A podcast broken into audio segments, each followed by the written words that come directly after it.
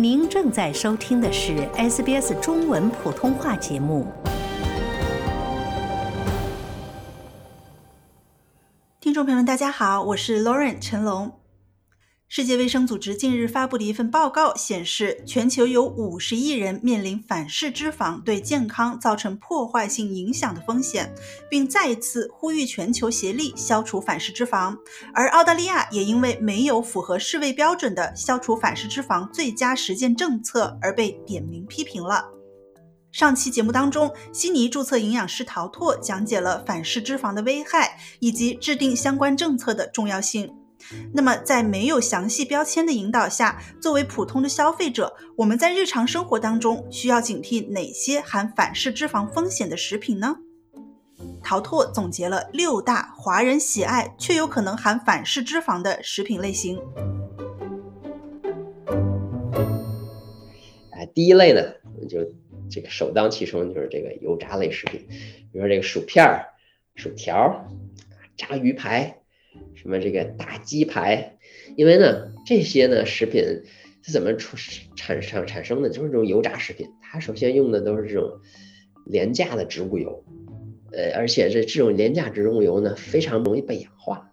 这一被氧化呢，这个脂肪酸的这种顺序啊，结构就变了，就从顺势变成反式。所以接下来一点呢，第二类呢，就是这个餐馆或者外卖的食品，一定要注意。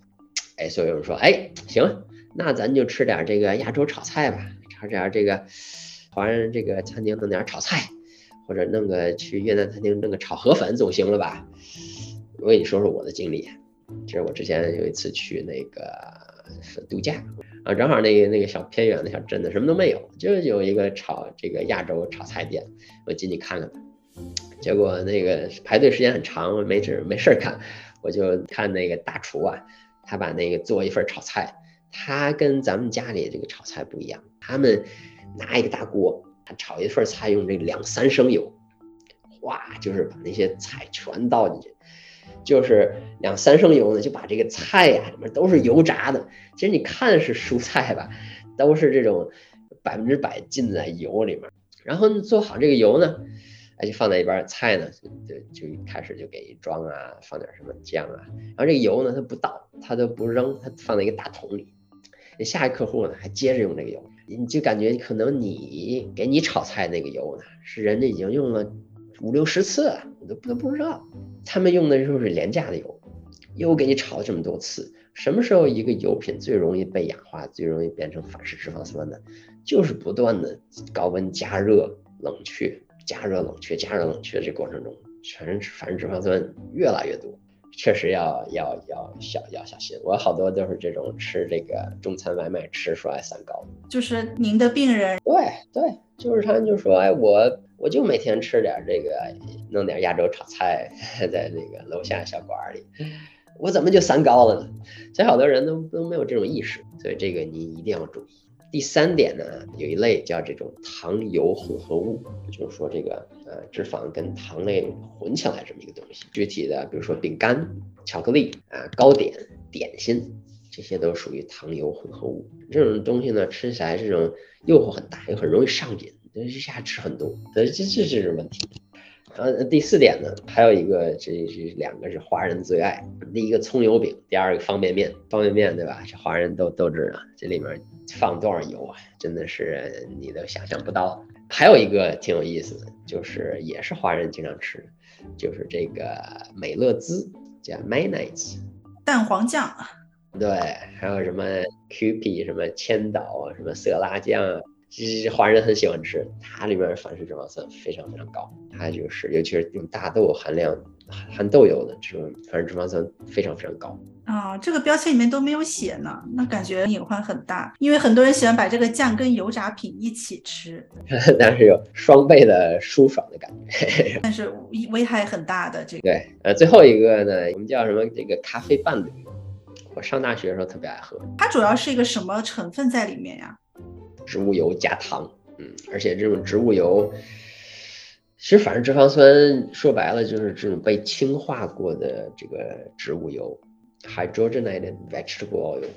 这个你看网网上说反式脂肪酸主要说的就是这个，对吧？那怎么氢化呢？就深度这个加热、冷却、加热、冷却，被深加工处理。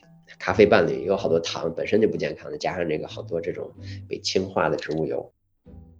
陶拓表示，若因特殊情况，例如旅游、出差，无法自行准备每日膳食，又选择不多的情况下，偶尔吃一些可能含有反式脂肪的食品也问题不大。不过，日常生活当中经常不注意饮食还是不可取的。比如说，我一般在家里吧，我如果没时间，我怎么办呢？我就绝对不会囤方便面，我可以囤点这种这罐装的这种鱼罐头。再加上一些比较好的这种优质的碳水化合物，不一定很多啊。就是说，比如说这种含有纤维比较高的这种粗粮，比如说什么糙米饭呀，乱七八糟的。然后再加上一点儿这个，如果你没时间的话，我一般就会直接啃一个黄瓜，嚼个西红柿，对吧？然后把这个粗粮这个米饭呢跟这罐装鱼罐头一混，这是一顿饭。你要是咖啡里加不了伴侣，你怎么样呢？那我就会选择一些这种天然的代糖。啊，甚至我加上一些，啊，这个全脂的牛奶，就加一点儿，让它产生这种浓浓的感觉，这个就就很好，对吧？这个这个很很好的就可以把这个咖啡伴侣给避免掉。那我该怎么样选择一个比较健康的餐馆，避免踩中这个反式脂肪酸的坑呢？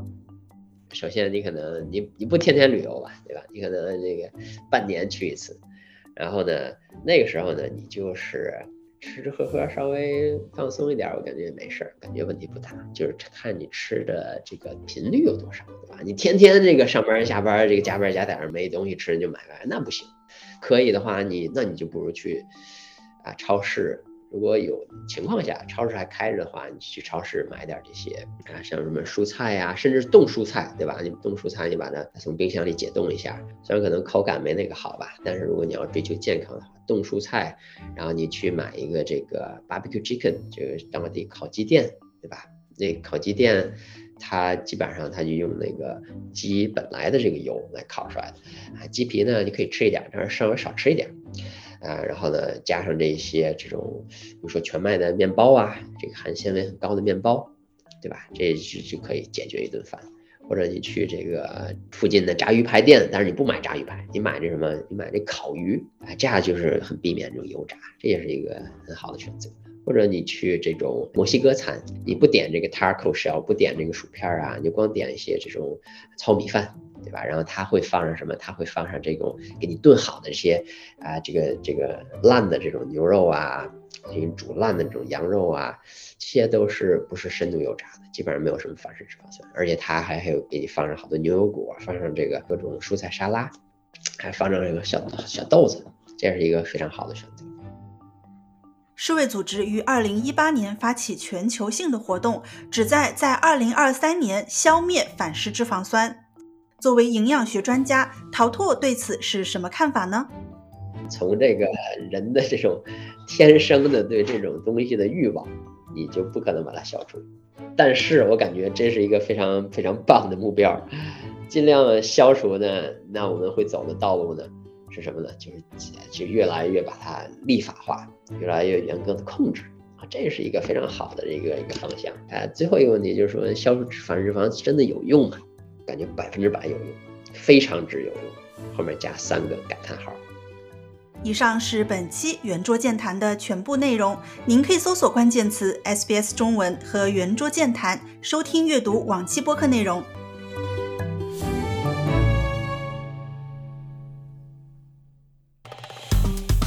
喜欢、分享、评论，欢迎您在 Facebook 上关注 SBS 普通话页面。